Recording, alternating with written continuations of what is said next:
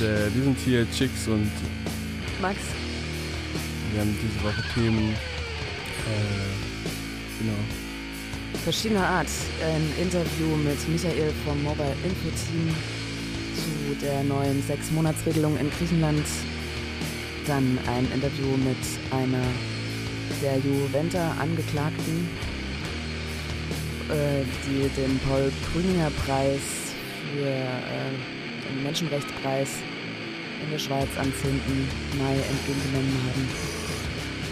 Ähm, in der Interview mit Annik Kapp von der Asylkoordination Österreich zu, ähm, zu den weitreichenden Streichungen im, im Sozialsystem für Migrantinnen und Familien und ein Interview mit Thomas Ebermann zu seiner aktuellen Veranstaltung, mit der auf Tour ist, äh, Linke Heimatliebe oder Anti-Heimatabend. Und ihr hört Trockenkotze.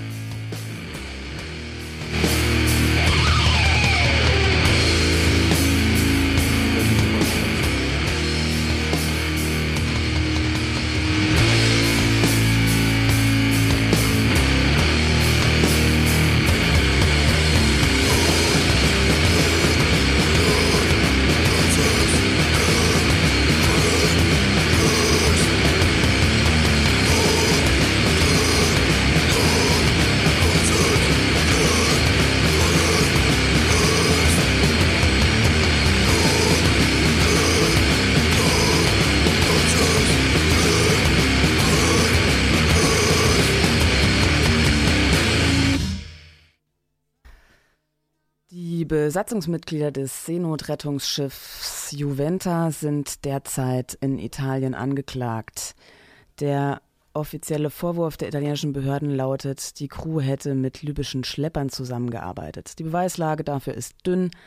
Ein Gutachten der Forschungsgruppe Forensic Oceanography and Forensic Architecture der University of London bestätigt inzwischen auch die Aussagen der Schiffscrew dass das ein absoluter Humbug ist. Die Anklage, die neben der Juventa-Crew auch 14 weitere SeenotretterInnen betrifft, reiht sich ein in die Bekämpfung aller zivilen Seenotrettungsmissionen im Mittelmeer. Für ihren Einsatz wurden die Besatzungsmitglieder am 10. Mai mit dem Paul-Grüninger-Preis ausgezeichnet. Vergeben von der gleichnamigen Stiftung ehrt der Preis Personen oder Initiativen, die sich für die Menschenrechte einsetzen. Benannt wurde die Stiftung nach dem Schweizer Beamten Paul Grüninger, der während des Zweiten Weltkrieges Juden und Jüdinnen zur Flucht in die Schweiz verhalf. Er wurde 1941 verurteilt, aus dem Polizeidienst entlassen und erst nach seinem Tod rehabilitiert. Radio Dreieckland hat mit Sascha von der Juventa über die Preisverleihung und die Vernetzung der flüchtlingssolidarischen Initiativen gesprochen des Seenotrettungsschiffs Juventa ist derzeit in Italien angeklagt, zusammen mit weiteren Seenotrettungsmitgliedern. Der Vorwurf ist, äh, dass die Crew mit den Schleppern auf der libyschen Seite zusammengearbeitet haben soll. Das Schiff ist seit August 2017 festgesetzt. Gleichzeitig mit dieser Kriminalisierung bekommt die Crew oder hat die Crew am Freitag den Paul Grüniger Preis bekommen in der Schweiz, in St. Gallen genauer gesagt, der mit 50.000 Franken dotiert ist. Das ist ein Menschenrechtspreis, benannt nach Paul Grüninger, einem Schweizer Beamten, der während des Nazi-Regimes mehreren hundert Jüdinnen und Juden zur Flucht in die Schweiz verholfen hat. Am Telefon ist jetzt Sascha von der Crew der Juventa. Guten Morgen. Ja, guten Morgen. Die Preisverleihung hat, wie gesagt, am Freitag in St. Gallen stattgefunden. Ihr wurde zusammen mit anderen MenschenrechtsaktivistInnen ausgezeichnet. Vielleicht zunächst einmal die Frage, wie war denn der Austausch mit den anderen PreisträgerInnen und mit der Stiftung?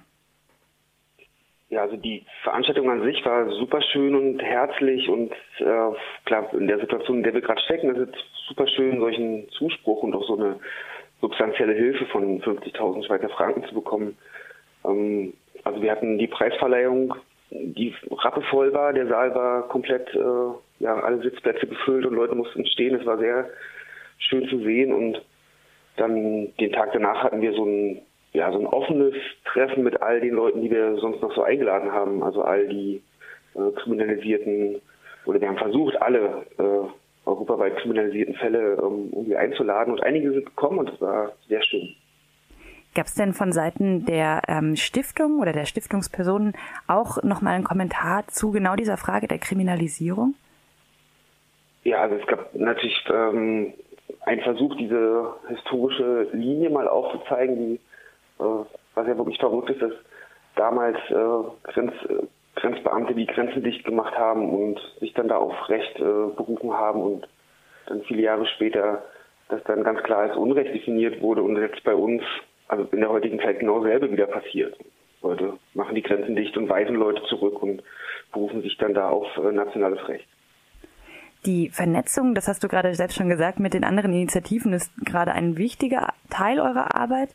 Ähm, ihr wart selbst bei der Preisverleihung an die Briançon 7 vor einigen Wochen. Was lässt sich denn aus den Erfahrungen der anderen lernen, deren flüchtlingssolidarische Arbeit ebenfalls verfolgt wird? Also wir hatten ja versucht, wirklich viele Leute aus Europa einzuladen, konnten dann am Ende nicht alle kommen, aber es sind doch viele gekommen und es war wirklich eine schöne Gelegenheit, mit all diesen vermeintlichen Komplizen einmal in einem Raum zu sitzen und ähm, die Menschen hinter den Geschichten kennenzulernen und ähm, ja, auf der einen Seite, auf der persönlichen Seite, bei den Leuten geht es um, um, total viel, nicht nur um ihre persönliche Freiheit, sondern auch darum, dass sie an ihrer eigentlichen Arbeit gehindert werden und stattdessen super viel, enorm viel Lebenszeit und Geld darauf verwenden müssen, sich mit diesen juristischen und medialpolitischen Angriffen auseinanderzusetzen.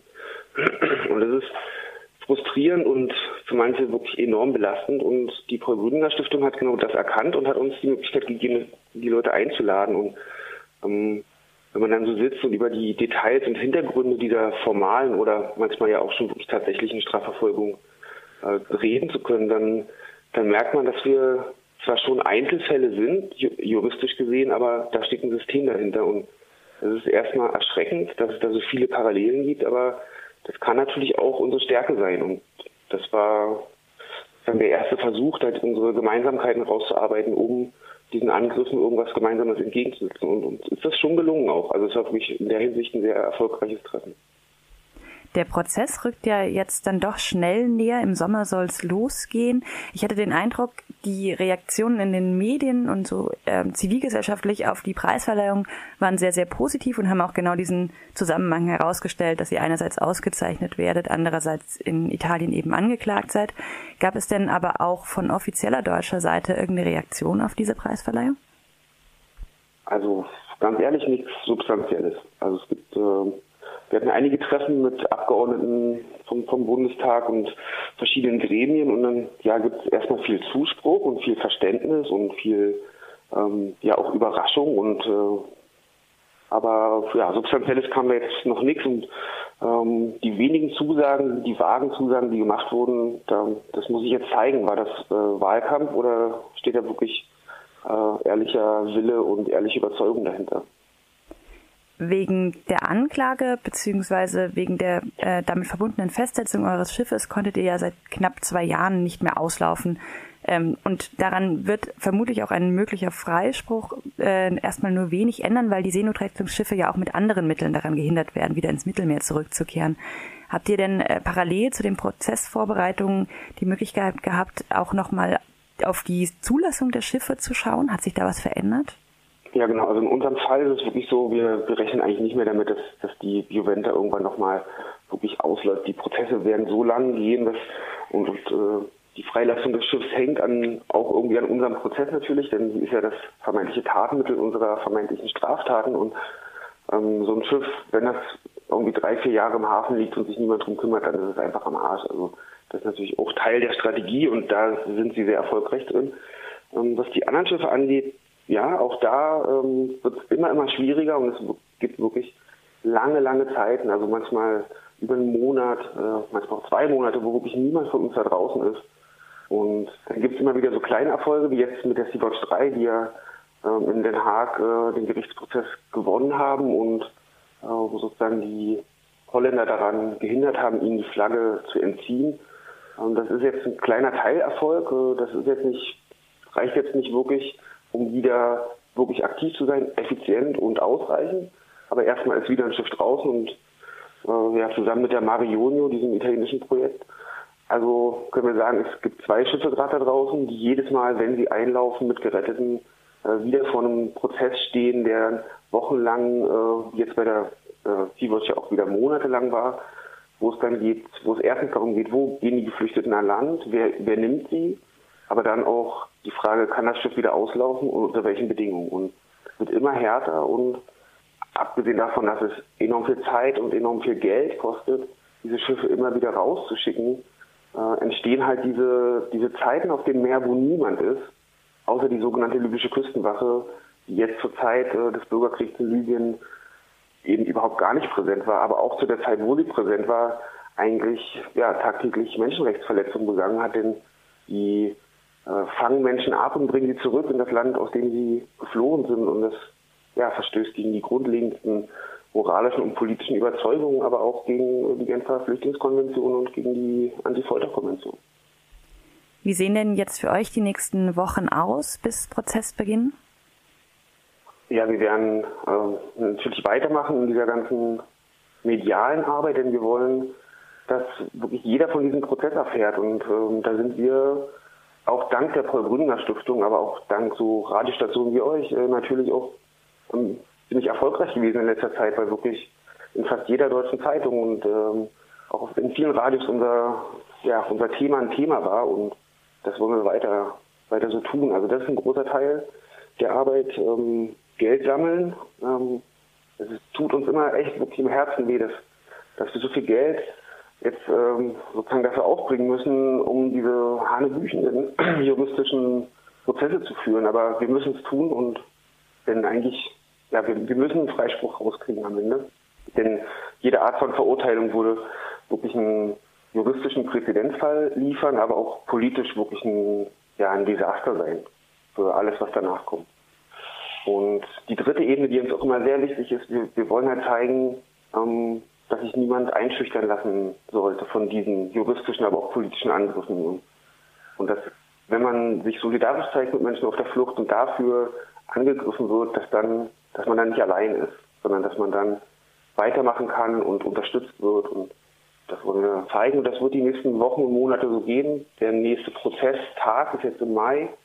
Ähm, so eine technische Frage, die da vor Gericht geklärt wird. Und dann erwarten wir eigentlich so ja, im Herbst, im Winter äh, den ersten Prozess beginnt. Das sagt Sascha. Vielen Dank für das Interview zur Preisverleihung der Paul Grüninger Stiftung an die Crew der Juventa, die mit dem Seenotrettungsschiff auf dem Mittelmeer unterwegs war. Vielen Dank für das Interview. Danke. Ja, das war das Interview ähm, zur Juventa und äh, am Freitag im kommunalen Kino wird ein Film gezeigt über die Geschichte der Juventa, wie da ähm, das Schiff irgendwie in Betrieb genommen wurde und äh, da, der findet im kommunalen Kino um 19.30 Uhr statt. Und dann gibt es auch danach ein äh, Interview und äh, Diskussion und Gespräch auf der Bühne mit einer der Angeklagten in dem Prozess, den wir jetzt auch gerade äh, gehört haben. Im Interview. Und jetzt haben wir im Hintergrund ein bisschen, ein paar Sekunden in den Trailer von dem Film rein. Genau, wir können das auf jeden Fall empfehlen, der Film.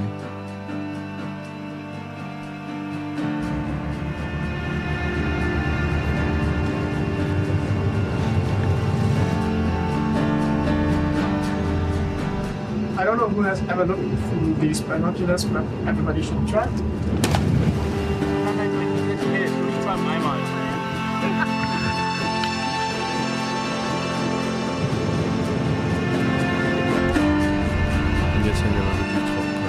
Ja, oh Gott, das ist voll besetzt.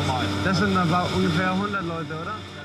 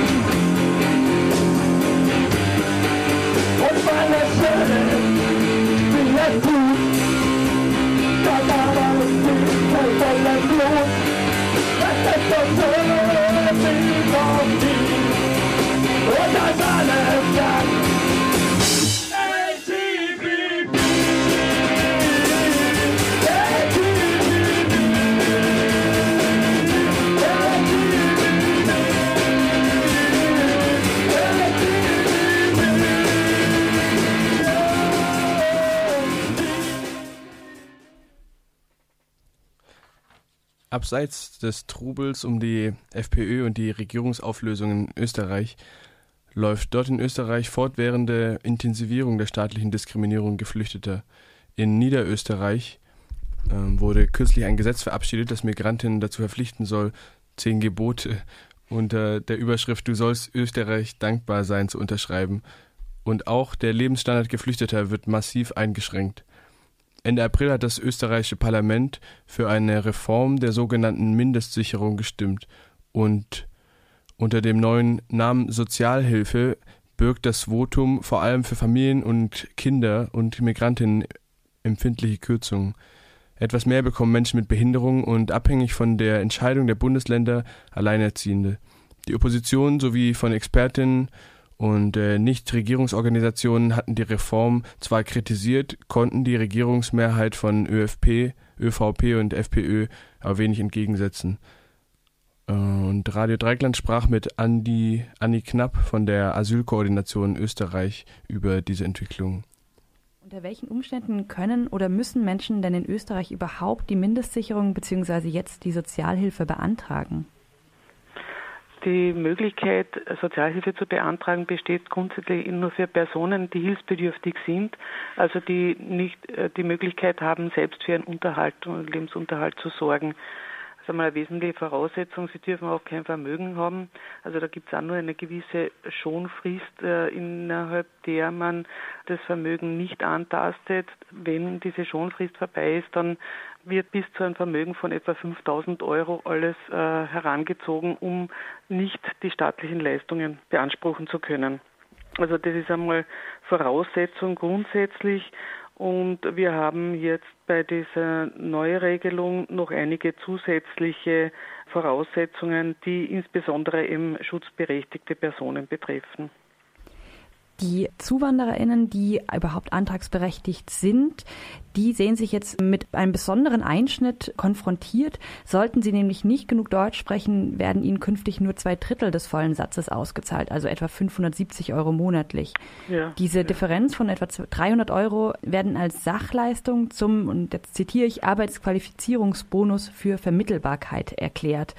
Konkret ähm, sollen davon also Sprachkurse bezahlt werden. Vielleicht zunächst einmal der Punkt, wie lässt es sich denn von rund 600 Euro im Monat in Österreich derzeit leben? Es hängt ein bisschen davon ab, wie hoch die Wohnungskosten sind. Also derzeit beträgt ja das Äquivalent zu dieser Sozialhilfe neu die Mindestsicherung 860 Euro. Äh, und 860 Euro sind noch immer ein Betrag, der noch nicht ganz äh, diesen Betrag erreicht, den wir sozusagen vorsehen, äh, wenn man von Armutsgefährdung spricht. Aber ich denke mir, für einen äh, nicht allzu langen Zeitraum kommt man wahrscheinlich mit dem Betrag über die Runden. Die Frage ist immer, äh, wie angesichts der steigenden Wohnungskosten äh, die Menschen dann noch in der Lage sind, auch adäquaten Wohnraum zu finanzieren. Weil diese derzeitigen Unterstützungsbeiträge natürlich äh, zwar schon valorisiert werden jedes Jahr, aber äh, natürlich nicht äh, ganz so Schritt halten mit den Entwicklungen am Wohnungsmarkt, äh, wie das also wünschenswert wäre, um kostendeckenden Wohnraum zu bekommen. Und wir haben, das muss man vielleicht auch dazu sagen, in jedem österreichischen Bundesland ein bisschen unterschiedliche Regelungen. Zum Beispiel gibt es einige Bundesländer, die ähm, die Wohnungskosten auch als Sachleistung gewähren und äh, den gesamten äh, Betrag übernehmen, äh, während andere Bundesländer bei den Wohnungskosten eine Deckelung vorgesehen haben, also dass in diesen 860 Euro eben auch ein Wohnungskostenbeitrag enthalten ist. Wenn wir jetzt Insgesamt also ist sie schon unter den derzeitigen Voraussetzungen die Möglichkeiten, ein menschenwürdiges äh, Leben zu führen, das auch zur Teilhabe an der Gesellschaft ähm, ausreichend Mittel zur Verfügung steht, extrem schwierig. Ähm, künftig wird es aber deutlich schwieriger werden, weil eben äh, sehr viele Sanktionsmöglichkeiten vorgesehen sind und auch äh, besonders für Menschen mit äh, Migrationshintergrund, mit ähm, Zuwanderungsgeschichte eben ähm, Voraussetzungen vorgelegt werden, äh, sodass bei ihnen die Unterstützung noch deutlich geringer sein wird. Wenn wir jetzt von der Logik des Gesetzes ausgehen und sagen, sobald die Menschen ähm, auf einem deutschen Niveau sind, das B1 beträgt, würden Sie ja den gesamten Satz ausgezahlt bekommen. Mit welchen Maßnahmen will die Regierung denn sicherstellen, dass es genügend Sprachkurse gibt, wenn sie die Menschen jetzt durch diesen ökonomischen Druck dazu zwingt, diese zu belegen? Ja, genau, da beißt sich ja die Katze in den Schwanz, äh, weil natürlich die Personen ähm, diesen sehr geringen Unterstützung, das sind ja dann nur 560 Euro, ähm, nicht über die Runden kommen werden, sodass sie eher äh, genötigt werden, ähm, jede beliebige Arbeit an, anzunehmen, um ähm, ihr, ihr Auskommen zu finanzieren. Äh, so werden sie auch nie dieses Niveau dann das gefordert wird, dass es immerhin Matura-Niveau bei Fremdsprachen erreichen können. Auf der anderen Seite besteht natürlich auch die Gefahr, dass auf diese Art und Weise äh, Menschen ähm, ständig also in äh, Jobs arbeiten, für die sie überqualifiziert sind, weil sie dann aus dieser Spirale gar nicht mehr rauskommen. Das Flüchtlingshilfswerk der Vereinten Nationen, UNHCR, hat die Reform scharf kritisiert und hat aber auch zudem Zweifel an der Gültigkeit geäußert. Der Auffassung des UNHCR nach verstößt die Neuregelung gegen die Genfer Flüchtlingskonvention und die EU-Qualifizierungsrichtlinie, weil sie eine Ungleichbehandlung von österreichischen Staatsbürgerinnen und beispielsweise anerkannten Flüchtlingen oder anderen Migrantinnen darstellt. Wie bewerten Sie denn diese juristische Einschätzung? Ich teile diese Einschätzung des UNHCR zur Gänze. Äh, ich sehe also nicht nur die Genfer Flüchtlingskonvention hier verletzt, sondern eben auch die EU-Grundrechtecharta ähm, verbietet ja Diskriminierung und diese Regelung eben mit diesem äh, Sprachqualifizierungsbonus oder Integrationsbonus ähm, ist ja eindeutig eine indirekte Diskriminierung, weil ja äh, bei österreichischen Staatsbürgern in der Regel diese Sprachkenntnisse vorhanden sind oder sie zumindest über einen österreichischen Pflichtschulabschluss verfügen. Und all das sind eben Voraussetzungen, die Flüchtlinge in der Regel eben nicht mitbringen und äh, die sie eben erst im Laufe ihres Aufenthalts erwerben. Also hier ist ganz klar eine Verletzung der Flüchtlingskonvention gegeben. Äh, wir haben aber auch noch andere internationale Schutzinstrumente, die durch diese Sozialhilfe neu massiv gefährdet sind. Das sind zum Beispiel äh, die Rechte, die in der Kinderrechtekonvention festgelegt sind. Hier ist ja vorgesehen, dass es für jedes Kind ein angemessener Lebensstandard zu gewährleisten ist. Und das wird bei dieser neuen Sozialhilfe auch nicht gewährleistet, weil wir hier Kürzungen für Haushalte vorsehen, äh, wenn mehrere Kinder vorhanden sind, äh, hier sozusagen ein Deckel eingezogen wird bei der äh, Unterstützung. Wie schätzen Sie denn die Wahrscheinlichkeit ein, dass das Gesetz mehr oder weniger gleich wieder kassiert wird, weil es eben gegen EU-Recht verstößt? Das Problem ist, dass hier oft ein langer Atem notwendig ist, bevor diese Fragen tatsächlich auch beim Europäischen Gerichtshof angekommen sind, weil man ja in der Regel ein Gericht braucht, das zum Beispiel eine, eine Frage dann an den EuGH stellt. Wir hoffen äh, sehr stark, dass, äh, und die Wiener Landesregierung hat das ja auch schon angekündigt, dass es ein Gesetzesprüfungsverfahren durch das Land Wien und eventuell auch ein zweites Bundesland geben wird, sodass der Verfassungsgerichtshof sich relativ rasch einmal mit diesen diskriminierenden Bestimmungen beschäftigen wird, wo es eben um zum Beispiel die Höhe der Beiträge für äh, Haushalte mit mehreren Kindern betrifft oder auch diesen Ausschluss von Subsidiärschutzberechtigten, das könnte eventuell noch einmal äh, aufgerollt werden. Hier schaut es überhaupt ganz düster aus, weil sie grundsätzlich nun nur noch Grundversorgung wie Personen während des laufenden Asylverfahrens bekommen sollen.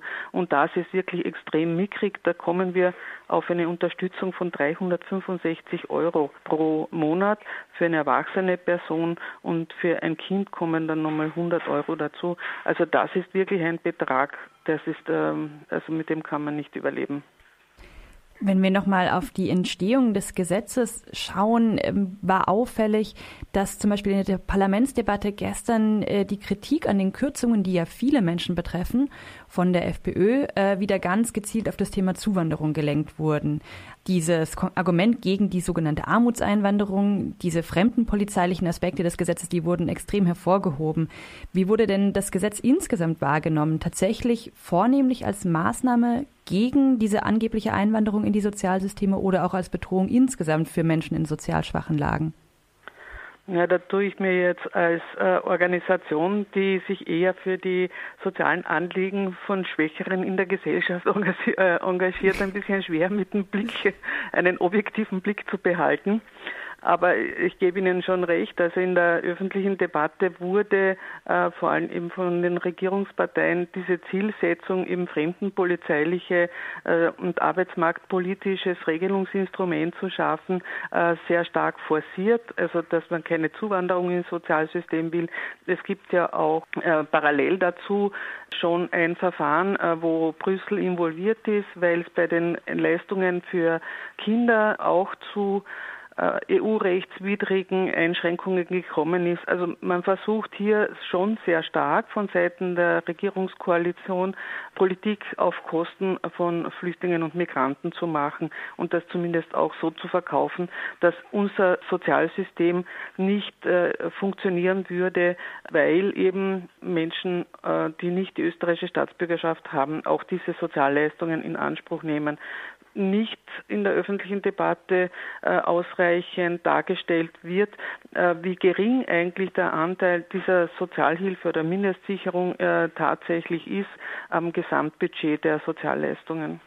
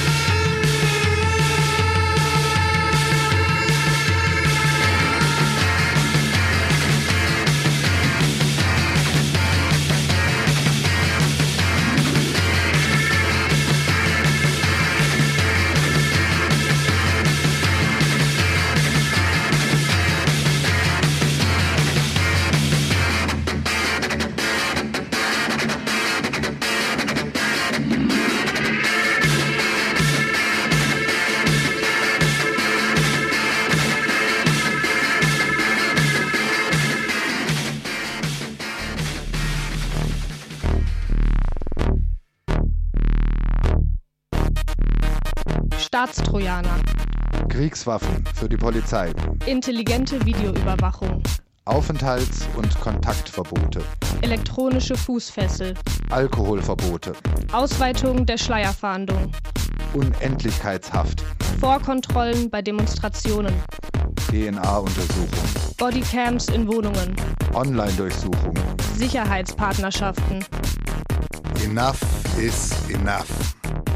Freiheit stirbt mit Sicherheit.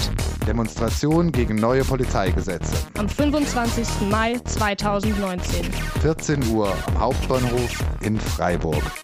Wir kämpfen gemeinsam, solidarisch und selbstorganisiert.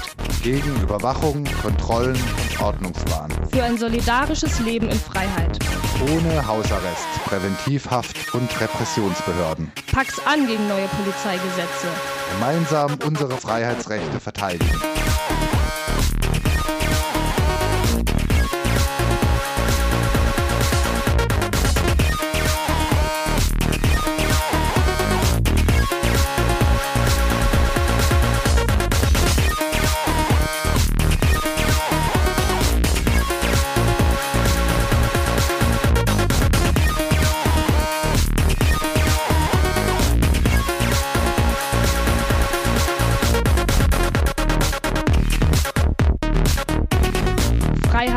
Stirbt mit Sicherheit. Demonstration gegen neue Polizeigesetze. Am 25. Mai 2019. 14 Uhr am Hauptbahnhof in Freiburg. Mehr Infos und Termine zur Polizeigesetzverschärfung unter nopolgbw.org. Gemeinsam unsere Freiheitsrechte verteidigen. Pack's an gegen neue Polizeigesetze. Selbstorganisiert und solidarisch. Gegen Überwachung, Kontrollen und Ordnungswahn. Ohne Hausarrest, Präventivhaft und Repressionsbehörden. Für ein solidarisches Leben in Freiheit. Ja, am Samstag ist die Demo. Wir werden euch später nochmal daran erinnern. Und jetzt kommt aber erst ein Beitrag äh, mit Michael vom Mobile Info Team. Im März 2019 ist in Griechenland ein Gesetz in Kraft getreten, das Menschen mit geklärtem Schutzstatus nach sechs Monaten von den Leistungen für Asylsuchenden, für Asylsuchende ausschließen soll. Warum das den de facto Ausschluss vom griechischen Versorgungssystem bedeutet, wie es generell in Griechenland gerade aussieht mit Asylverfahren und warum dieses neue Gesetz die Situation von tausenden Geflüchteten in Griechenland weiter verschlimmert, erklärt uns Michael vom Mobile Info Team. Und zwar ist äh, bei mir am Telefon äh, Michael vom Mobile Info Team, das in Griechenland seit Anfang 2016 seid ihr da aktiv? Ähm, genau, also das Mobile Info Team, wir haben uns gegründet im Juni 2016, waren allerdings davor schon aktiv in, in Idomeni, allerdings äh, haben wir damals noch nicht Mobile Info Team geheißen. Wir sind hier ein kleines Team, wir sind jetzt momentan sechs, äh, sieben Leute und wir stellen Informationen bereit für Asylsuchende, Migranten und Flüchtlinge über die Asylsysteme, also wie beantragt man Asyl. Wir helfen bei der Vorbereitung für das Interview mit Familienzusammenführung, mit Reisedokumenten, Aufenthaltstitel und diesen ganzen Sachen. Und äh, wir machen auch individuelle Fallbetreuung, hauptsächlich für Familienzusammenführungen. Wir haben jetzt gerade schon kurz über die Interviews gesprochen, Interviewtermine 2024. Ja. Zu dem Stichwort, ja, genau. also überhaupt vielleicht, wenn du das Asylsystem in Griechenland uns vielleicht kurz umreißen könntest? Es gibt leider immer noch relativ viele Probleme mit dem Asylsystem in Griechenland. Also es hat sich einiges verbessert äh, in den letzten fünf Jahren, könnte man grob sagen. Davor war das, wurden Asylanträge von der griechischen Polizei entgegengenommen. Und da hat alles ewig gedauert. Also teilweise war, ging ein äh, äh Asylverfahren bis zu 10, 15 Jahre. Ähm, die Anerkennungsquoten waren sehr, sehr gering. Es gab keine Möglichkeiten, Berufung einzulegen gegen negative Verfahren. Das hat sich inzwischen verbessert. Also es gibt jetzt eine, eine eigene Behörde für Asylanträge oder für das Asylverfahren. Das ist das äh, griechische Asylbüro. Allerdings gibt es immer noch äh, einige sehr schwerwiegende Probleme, die immer noch nicht gelöst sind.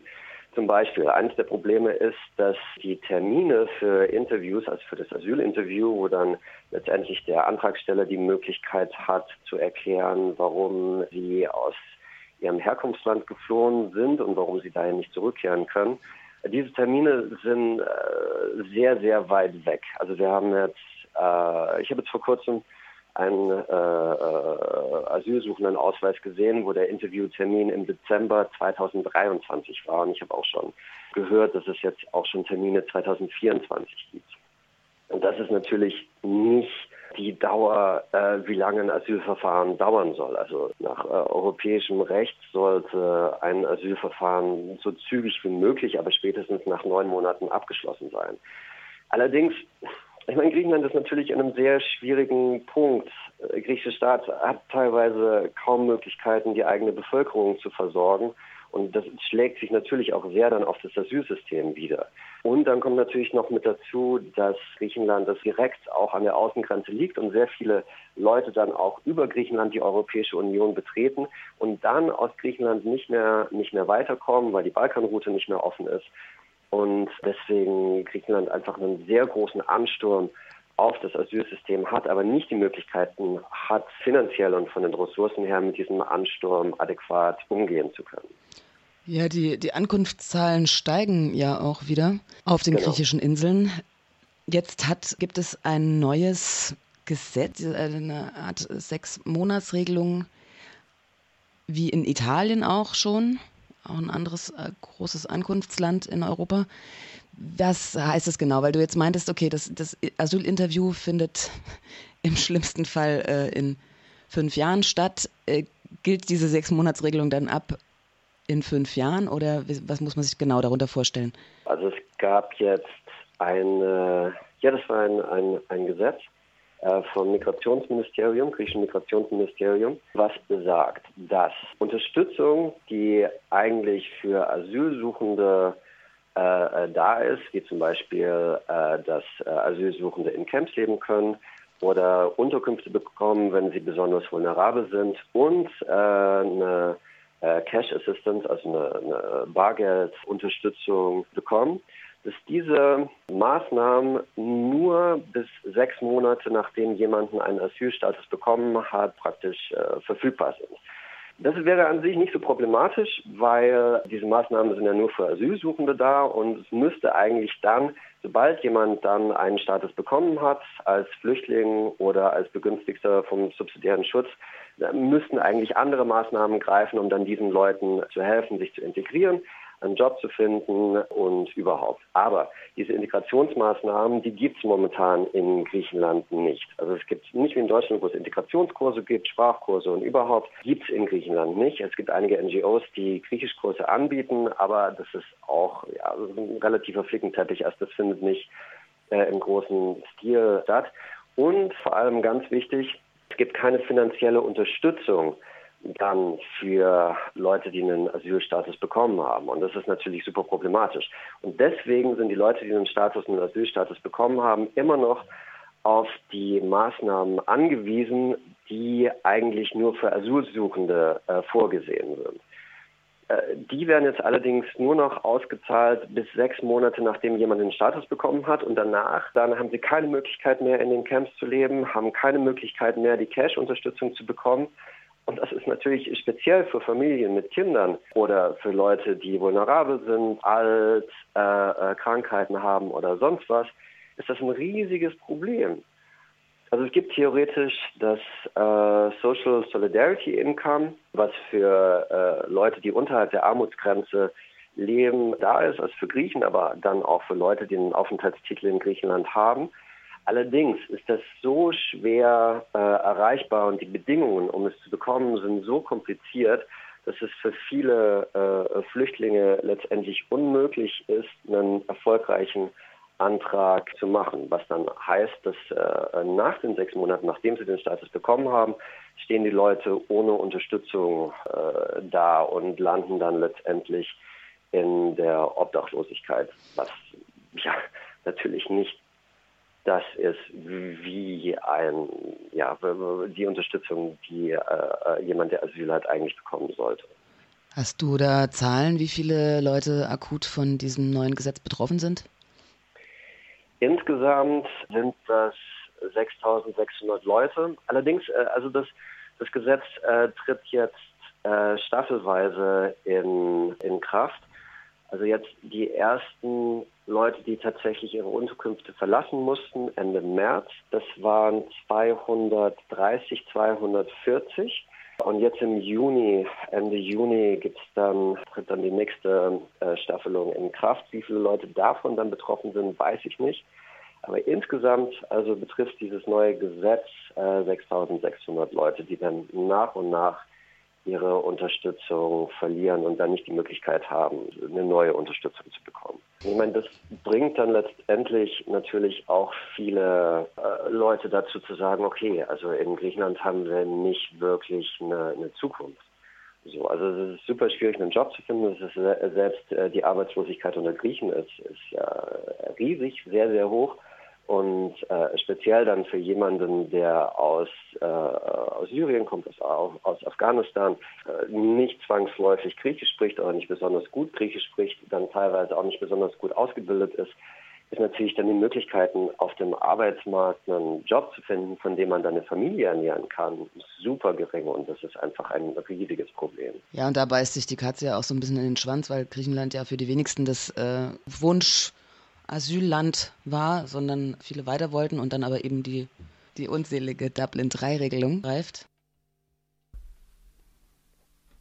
Am 12. Mai waren Thomas Ebermann und Thorsten Mense mit ihrem Anti-Heimatabend zu Gast in Freiburg in der Mensa-Bar.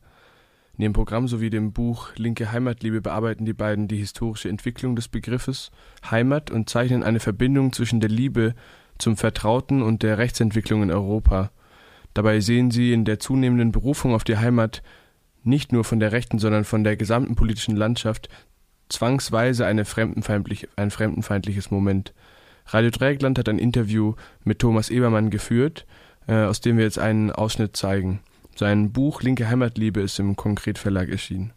Heimat ist kein Ort, Heimat ist ein Gefühl. Was ist Heimat?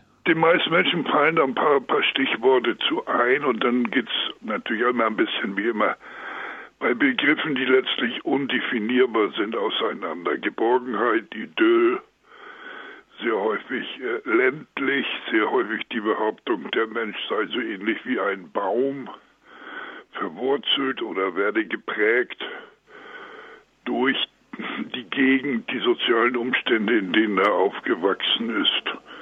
Das sind so die häufigsten Sachen, die einem bei Heimat äh, begegnen. Du hast schon äh, das Wort Idyll angesprochen. Ihr verbindet äh, das Wort Heimat äh, auch mit einem gefährlichen Idyll. Worin liegt die Gefährlichkeit? Naja, wie bei all diesen Konstrukten in der Lüge. Das, was als Idyll oder was als harmonisch besprochen wird, ist es ja bei genauerem Hinsehen eigentlich nie. Das kennen wir ja ganz klassisch aus dem, sagen wir mal, dem, das Bild der Familie in der Werbung oder in der politischen Ideologie. Da haben sich ja auch alle ganz furchtbar lieb und können sich überhaupt kein schöneres äh, äh, Leben vorstellen. Und wenn man dann etwas genauer analysiert, dann äh, offenbaren sich doch einige Höllen oder, um das milder zu sagen, sehr viel Tristesse. Und bei Heimat haben wir dasselbe Phänomen. Es wird etwas behauptet, dass man, dass man dort ähnlich dem Ideal der Volksgemeinschaft äh, in harmonischen Verhältnissen lebt und sehr gut mit seinen Nachbarn auskommt und dass es überhaupt keine Klassengesellschaft oder unterschiedliche soziale Lagen gäbe, sondern dass alle irgendwie ethnisch einander ähnelten und deswegen gut miteinander auskämen, das ist eine pure Unwahrheit. Und äh, diese Unwahrheit, die geht auch damit einher, dass es äh, nicht nur nicht ganz äh, dem Ideal entspricht, sondern für einzelne äh, Personengruppen dann auch real gefährlich werden kann. Ja, für die beiden klassischen eigentlich. Also für den Fremden, den Nichtzugehörigen, gegen den ist Heimat als Kampfbegriff gerichtet.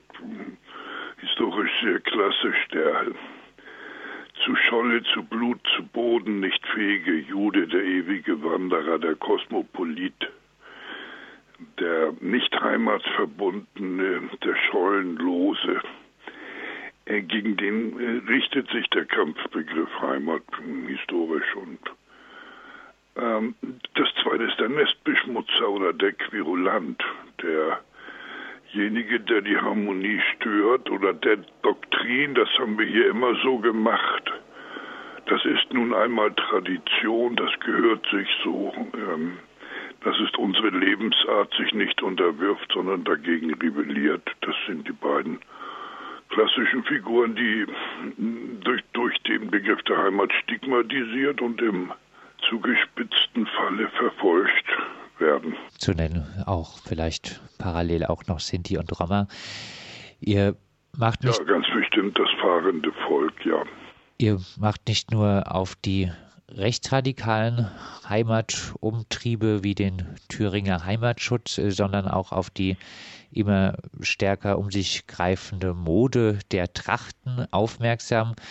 Das sieht natürlich blöd aus und bietet der kapitalistischen Wirtschaft eine neue Einkommensmöglichkeit. Ist denn das aber auch wirklich gefährlich?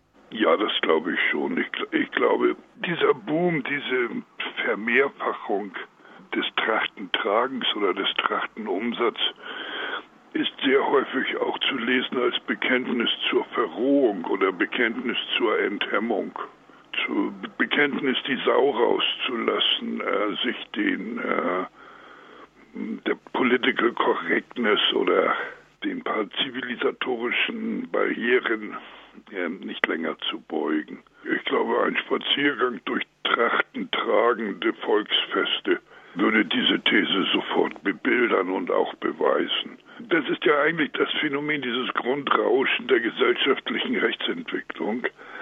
Er besteht ja gerade darin, dass Sachen, die eigentlich jedenfalls in einem größeren Teil der Gesellschaft schon mal verpönt waren oder nicht en vogue waren.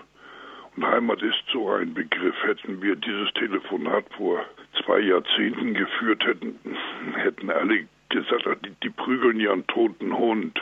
Die hacken ja rum auf volkstümliche Melodien, das stirbt doch sowieso aus. Das, das ist doch Fernsehprogramm für die über 70-Jährigen, in denen die Sänger auch alle 60 sind und behaupten, sie hätten sich gestern zum ersten Mal geküsst in ihren Liedern. Nun ist es aber nicht so, sondern so ein äh, Volksrocker wie Gavalier hat erstens ein ein riesiges Publikum, da kommen 60.000 Menschen oder mehr in seine Konzerte oder und ähm, das Publikum ist jung. Und zu beobachten ist ja, dass es keine Partei gibt, die nicht mit Heimat plakatiert. Die Linkspartei plakatiert Heimat, die Grünen plakatieren Heimat, die CDU und CSU haben Heimatministerien eingerichtet, die Friedrich-Ebert-Stiftung redet darüber, schreibt darüber, dass man Heimat wiederentdecken müsse. Die SPD plakatiert Heimat. Es fängt ja eine veränderte gesellschaftliche Stimmung ein und diese Stimmung zu begreifen ist meines Erachtens häufig viel wichtiger, als sich zu versteifen, wie viel Prozente oder wie viel Stimmen hat die AfD. So eine, eine gesellschaftliche Rechtsentwicklung geht, geht einher mit veränderten Grundstimmungen in der Gesellschaft. Und das versuchen wir äh, gar nicht so trocken, wie ich es jetzt sage, sondern auch mit satirischen und sarkastischen und theatralen Momenten auseinanderzunehmen. Ihr fordert ein Bekenntnis zur Heimatlosigkeit ein. Ist äh, die Konsequenz nicht genau das, was das Kapital sich wünscht? das völlig bindungsfreie und isolierte Subjekt, das sich dem Zwang zur Mobilität beugt, ohne soziale und örtliche Bindung, jederzeit flexibel ausbeutbar? Nee, das wünscht es gar. Ja, du kannst es natürlich jetzt so karikieren, wie die Feinde der offenen Grenzen das behaupten. Dann ist die Forderung nach offenen Grenzen ist dann äh, sozusagen die Erfüllung neoliberaler feuchter Träume. Aber das entspricht ja in keiner Weise der Wahrheit. Also wir können uns ja mal an die europäischen Grenzen stellen und dann soll man mir mal bebildern, dass hier jetzt gerade der Neoliberalismus und das heimatlose Subjekt äh, überall auf der Welt frei hin und her floten kann. Wir leben ja in Zeiten der Abschottung oder des Ersaufens im Mittelmeer oder wie wir das nennen wollen. Der Kosmopolitismus ist ein Begriff von der Welt, dass man sich äh, dem Vaterland weder zugehörig noch unterordnen äh, will. Und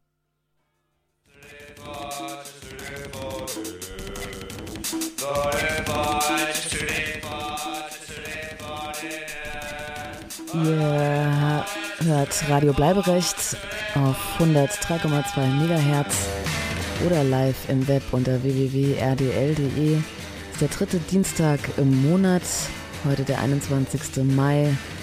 Oder ihr hört uns in der Wiederholung morgen am 22. Mai um 11 Uhr morgen früh. Und wir sind jetzt schon fast am Ende unserer Sendung angelangt. Und äh, ich, äh, beziehungsweise wir haben noch ein paar Veranstaltungstipps und Termine für euch parat. Unter anderem so ein bisschen hin, aber könnt ihr euch schon mal einen Kalender schreiben, findet am Donnerstag, den 6. Juni 2019 um 20 Uhr in der KTS eine Veranstaltung zu Abschiebehaft in Deutschland im Rahmen der 100 Jahre Abschiebehaft-Kampagne statt. Vor 100 Jahren wurde die Abschiebehaft zum ersten Mal in einem Gesetzestext verankert, während sie bis 1945 vorwiegend zur Abschiebung, Deportation von Jüdinnen und Juden verwendet wurde, ist sie heute ein wichtiges Instrument zur Abschiebung von Flüchtlingen. Fast jedes Bundesland verfügt über eine eigene Einrichtung oder kooperiert deswegen mit einem anderen Bundesland. Aus Sicht der Behörden ist eine gute Abschiebehaftanstalt eine, von der die Öffentlichkeit nichts wahrnimmt.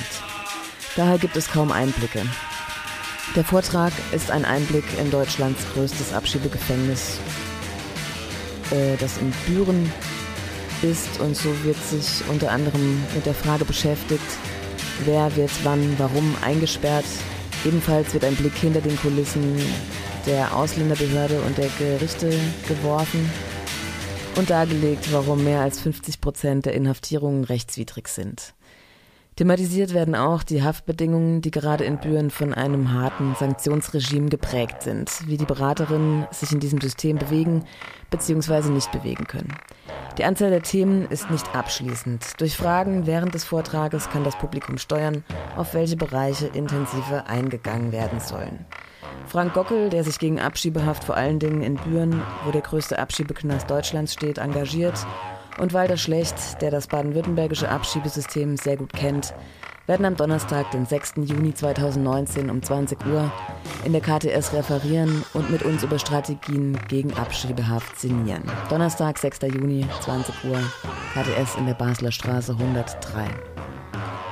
Ja, und am 25.05., also jetzt am Samstag, ihr habt vorhin den Jingle gehört, ja, da findet die große No-Polizeigesetz äh, in Baden-Württemberg-Demo in Freiburg statt.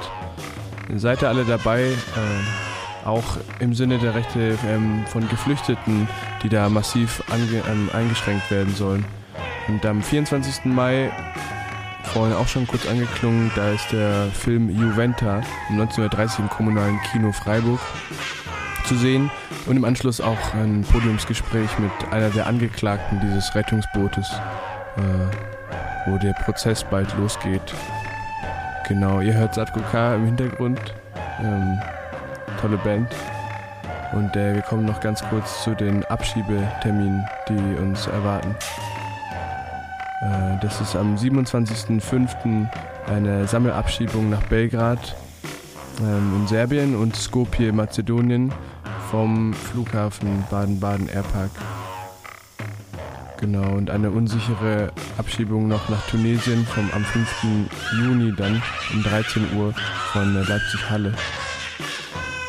Ansonsten bleibt aber aktuell mit den Abschiebeterminen auf der Webseite von Aktion Bleiberecht, die das immer super gut recherchieren und äh, es ist wichtig, dass potenzielle Betroffene da ähm, informiert sind und da eine Entscheidung selbst treffen können. Aktion Bleiberecht trifft sich jetzt die Woche auch wieder. Am Donnerstag, oder? Donnerstag 20 Uhr, Kreta-Gelände. Ja. Vernetzen gegen die rassistischen Zustände in Freiburg und der Festung Europa. Das ist richtig. Ja, jetzt habe ich schon wieder Stress gemacht. Jetzt haben wir noch vier Minuten Zeit. Mensch. Ja, unsere Termine kommen von Tucker, Tucker FR. Geht auf die Webseite, da sind jede Menge gute Veranstaltungen zu sehen.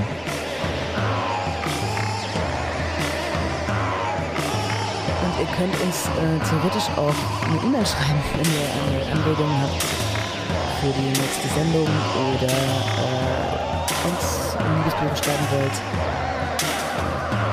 Und zwar an bleiberecht.rdl ist das, glaube ich. Ich habe die noch nie gecheckt. Hast du die mal gecheckt? Ich habe die schon mal gecheckt. Und? Liebesbriefe? No, nichts. Ich habe vor allem die gute Idee, dass wir einfach hier ähm, am Ende Home is where the Hatred äh, von Jill Scott Heron hören und wir müssen ähm, ganz viel übersprechen, damit das ganze Thema frei bleibt. ja, vielleicht kommen wir noch einen kurzen Nachbericht zu letzten Samstag.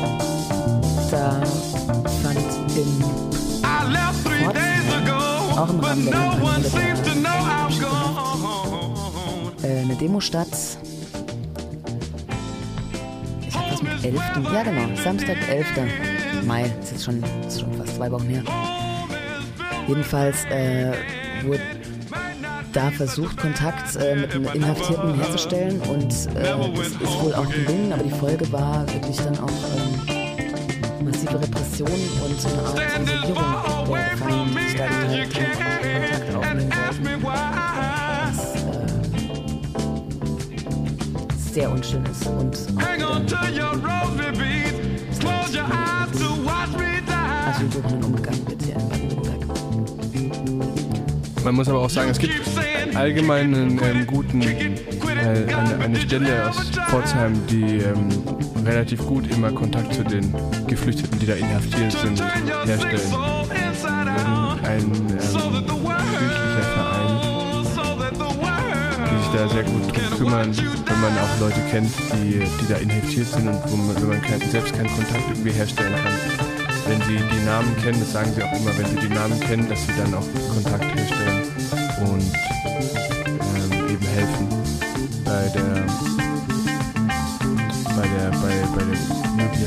möglicherweise Kontaktaufnahme zu einem Anwalt.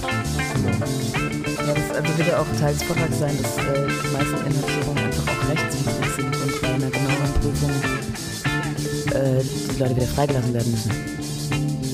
Und da ist ja umso wichtiger, dass sich dann Leute darum kümmern und auch aktiv dran sind. Und äh, ich glaube, Solidarität ist da also das Stichwort. Immer. Ein Hoch. So, haben wir es geschafft? Haben wir es geschafft? Ich glaube schon. Das ist zu Ende. Dann bis nächsten. Ah, ich bin ja vielleicht nicht da.